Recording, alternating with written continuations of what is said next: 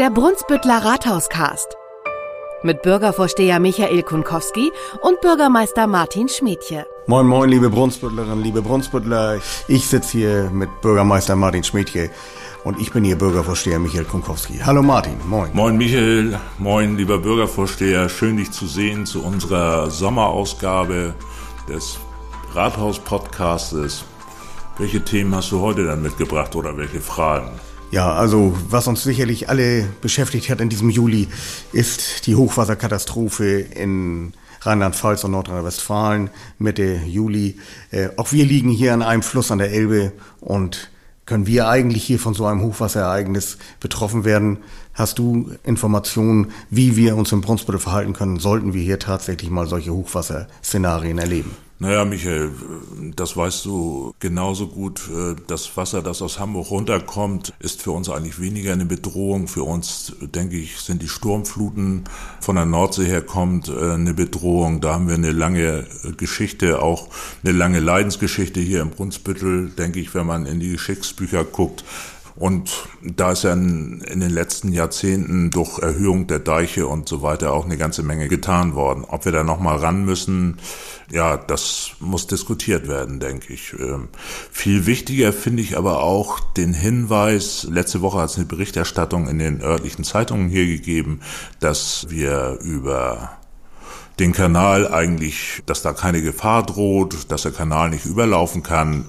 Das stimmt natürlich weit überwiegend, aber aus meiner Sicht droht die größere Gefahr aus dem Hinterland, dass wir von innen heraus sprichwörtlich absaufen können, wenn wir das Wasser nicht loswerden bei Starkregenereignissen. Ich erinnere mich an das Jahr 2013, 19.06., das ist mir noch äußerst präsent, als durch Starkregenereignisse das Dach des Supermarktes Frauen in der Kuckstraße einstürzte und dort gewaltige Schäden entstanden. Wir sind hier bis zu knietief durch Wasser in der Kuckstraße gewartet. Dann hat der Abwasserverband noch dafür gesorgt, dass wir endlich eine Pumpenanlage in die Brake entwässern wir können, das Wasser aus, den, aus der Kuckstraße und den umliegenden Straßen dorthin abpumpen können. Das hat Entlastung gebracht, aber auch gerade vor ein paar Tagen erst wieder sind wir knöcheltief durch die Kuckstraße gewartet.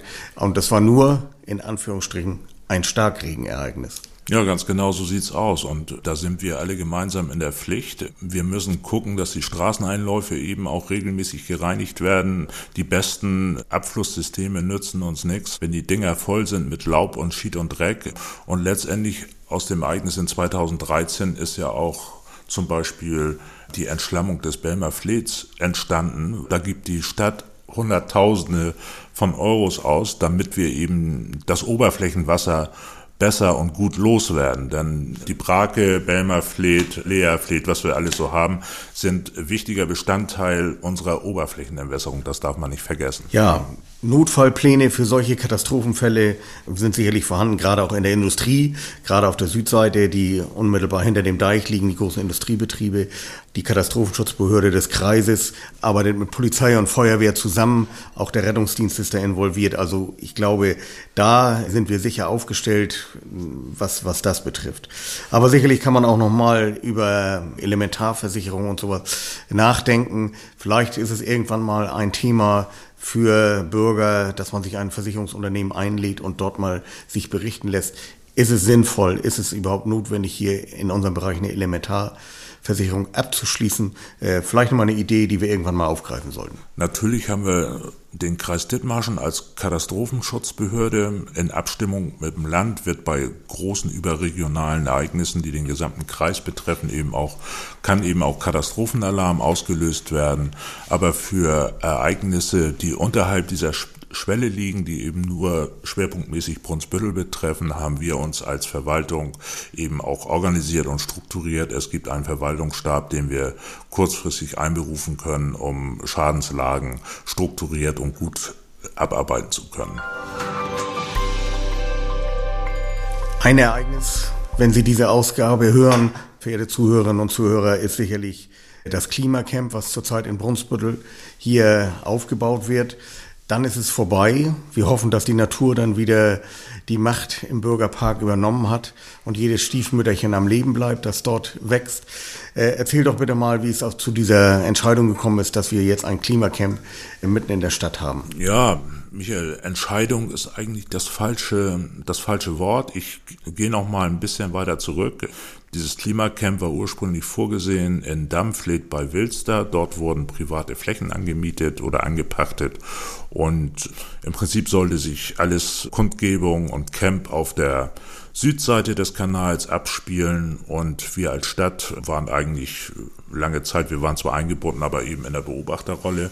Dieses hat sich kurz vor Beginn auch dieser Aktionswoche geändert. Also wir sind im ersten Step gar nicht gefragt worden, sondern den Kreis Dithmarschen hat eine Anzeige der Veranstalter erreicht und so ist das im Versammlungsgesetz eben vorgesehen. Ich zeige der Versammlungsbehörde an, wo ich gerne eine Demonstration abhalten möchte, wo ich mich versammeln möchte und der Kreis prüft im Prinzip, ob diese Fläche dafür geeignet ist. Dafür hat am letzten Wochenende ein mehrstündiges Abstimmungsgespräch stattgefunden. Der Veranstalter war vor Ort mit rechtlichem Beistand und dann haben wir über drei Stunden besprochen eben, was im Bürgerpark geht und was nicht geht. Grundsätzlich ist dieser Bürgerpark eine öffentliche Fläche, also jeder von uns, du, ich, wir könnten sagen, wir wollen dort im nächsten Jahr machen wir da mal eine Demo und protestieren gegen Streckensperrungen für Motorradfahrer oder was weiß ich. Eine gute äh, Idee. Machen da gleich ein schönes Treffen draus und wie auch immer. Grundsätzlich wäre das also möglich. Das ist eben dieses hohe, verfassungsmäßig auch geschützte Gut der Versammlungsfreiheit. Und ich würde auch mein letztes Hemd dafür geben, dass wir auch unsere Meinung zu allen Themen sagen dürfen und uns auch eben auch versammeln dürfen. Das mal vorab, dass ich grundsätzlich den Bürgerpark mitten in der Stadt für diese Form eines Klimacamps für völlig ungeeignet halte. Das steht auf einem anderen Blatt Papier. Aber wir konnten letztendlich nur dem Kreis eben sagen, wir haben in dem Gebiet haben wir Wege, wir haben Bäume, wir haben drei Biotope. Wir möchten nicht, dass in dem hinteren Bereich Richtung Ponyhof, dass da gezeltet wird. Und dann haben wir uns eben darauf verständigt, wo was geht. Wir haben gesagt, dass Fahrzeuge eigentlich nur zum B- und Entladen, also nur in geringer Anzahl auf die Fläche dürfen. Haben eben gesagt, okay, wenn ihr mit der vereinbarten Fläche nicht auskommt, dann sehen wir die Hälfte der Hundewiese als Notquartier vor.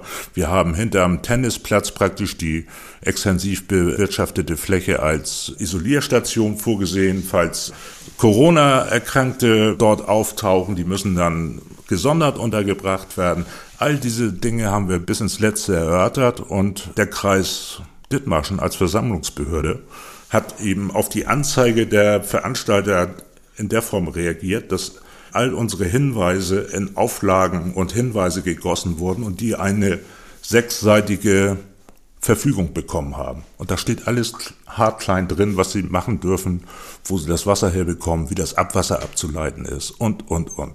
Und ich bin eigentlich ganz guter Dinge und so wie ich das jetzt beobachte, den Aufbau, dass das alles friedlich und ordentlich abläuft. Es kann aus meiner Sicht nicht sein, dass diese Veranstalter eben alle Rechte in Anspruch nehmen, aber die Pflichten letztendlich der Allgemeinheit überlassen. Insofern habe ich große Hoffnung, dass wir nach Ende des Camps auch eine ordentliche Fläche zurückbekommen. Martin, danke. Ich glaube, da hast du umfangreich erklärt und ganz toll erklärt, warum die Stadt Brunsbüttel da weder Veranstalter ist noch Verhinderer ist oder irgendetwas verhindern kann. Ich finde es eine tolle Sache. Gut, dass du das äh, so erklärst. Und ergänzend vielleicht nochmal, auch der Kreis Dithmarschen hat da nichts zu entscheiden. Wir können da nicht einfach nach Ermessen sagen, die Fläche wollen wir nicht, sondern die haben einen Anspruch auf diese Fläche.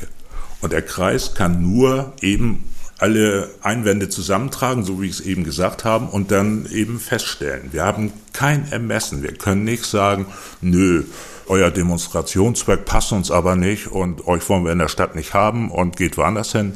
Das klappt nicht. Und das muss man sagen, das ist auch gut so. Was mich besonders gefreut hat, ist, dass die Spielplätze, die noch vor einigen Wochen nicht von Kindern zu bespielen waren, jetzt noch in den Sommerferien eröffnet wurden. Also gerade der neue Spielplatz in dem Neubaugebiet B-Plan 29, ganz toll hergerichtet, aber auch oben an der Mole der Spielplatz auch jetzt freigegeben. Also für unsere Kinder haben wir viel getan. Das Bauern hat sich wirklich anständig bemüht, dort rechtzeitig alles fertigzustellen. Klasse. Ja, dem kann ich mich nur anschließen und ja, so ein Projekt Da haben wir eine Menge Geld investiert und alle Mängel müssen dann auch beseitigt sein. Dann kann man nicht sagen, hier, da ist noch eine Masche zu großporig und da kann man mit dem Kopf hängen bleiben. Das kann ja der Bauhof schnell mal reparieren. Nein, das möchte ich an dieser Stelle eben auch mal sagen. Das kann nur die, die ausführende Firma, also die, die dieses Gerät aufgestellt hat. Die haben ja gesagt, wir sind fertig. Dann kam der TÜV, hat gesagt, so, hier haben wir noch einen Mangel, da haben wir noch einen Mangel, da haben wir noch zwei Mängel. Dann haben wir die, die Firmen informiert, haben gesagt, so, ihr müsst eure Mängel abstellen. Wenn wir es selbst gemacht hätten, hätten wir die Gewährleistung für alle Geräte verloren. Also die Verantwortung kann kein Mensch übernehmen. Die sind eben, haben gesagt, ja, wir haben im Moment auch keine Zeit, sind Ferien und so, wir kommen in zwei Wochen vorbei. Die sind gekommen, haben die Mängel abgestellt. Der TÜV hat nochmal geguckt, hat gesagt, jo, alles Chico Lucky, äh, kann losgehen. Und am selben Tag noch haben wir die Plätze freigegeben. Und äh, Anders wäre es auch nicht möglich gewesen. Ich hätte die Eltern und ich hätte die Bürgerinnen und Bürger hören mögen, wenn dann irgendwie ein Kind dort verunfallt wäre. Nicht nur den Shitstorm, sondern da bin ich in der persönlichen Haftung und ich möchte wissen, wer mich dann besucht hinter schwedischen Gardinen. Ja, nein, Spaß beiseite, das ist schon ein ernstes Thema. Also die Geräte müssen schon einwandfrei sein, das sind sie jetzt und ich wünsche den Kindern viel Spaß. Also ich werde eigentlich gern selbst nochmal Kind. Sowas, sowas haben wir damals nicht gehabt. Super, ja, du hast recht. Ich wäre bestimmt gekommen und hätte dich besucht. Gut, Martin, jetzt nochmal ganz zum Schluss. Du hast drei Wochen Urlaub gehabt. Interessiert mich natürlich auch brennend. Du bist mit dem Motorrad drei Wochen mit deiner Partnerin durch Deutschland gefahren. Wie hat's dir gefallen? Alles gut gegangen? Alles gelaufen? Das war echt ein schönes Erlebnis. Ursprünglich wollte ich ja die Ostsee umrunden, aber Corona bedingt habe ich gesagt, das musste noch mal schieben, das Ganze. Hab, wir haben uns ja praktisch an meinem letzten Arbeitstag, haben wir uns bis abends halb neun, habe noch einen Aufsichtsrat der Stadtwerke, danach bin ich nach Hause, habe meine Koffer gepackt. Äh, nächsten Morgen waren wir um acht Uhr auf der Fähre und der Urlaub war da. Ne? Sind also mit der Fähre vom Brunsbüttel nach Cuxhaven gestartet, haben dort lecker gefrühstückt.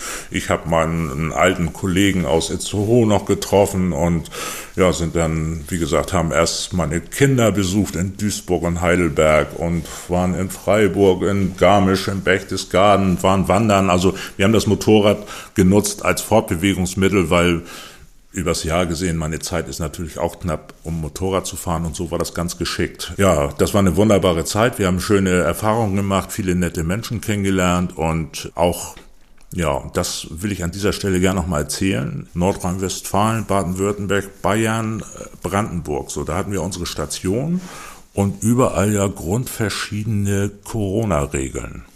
Also, ich will das jetzt gar nicht werten, ich will es nur, nur mal erzählen. Na? So, Nordrhein-Westfalen, na ja, hier wäre ja ganz nett, in öffentlichen Verkehrsmitteln FFP2, kennen wir hier oben ja nicht. So, Baden-Württemberg, so ähnlich wie hier. OP-Maske.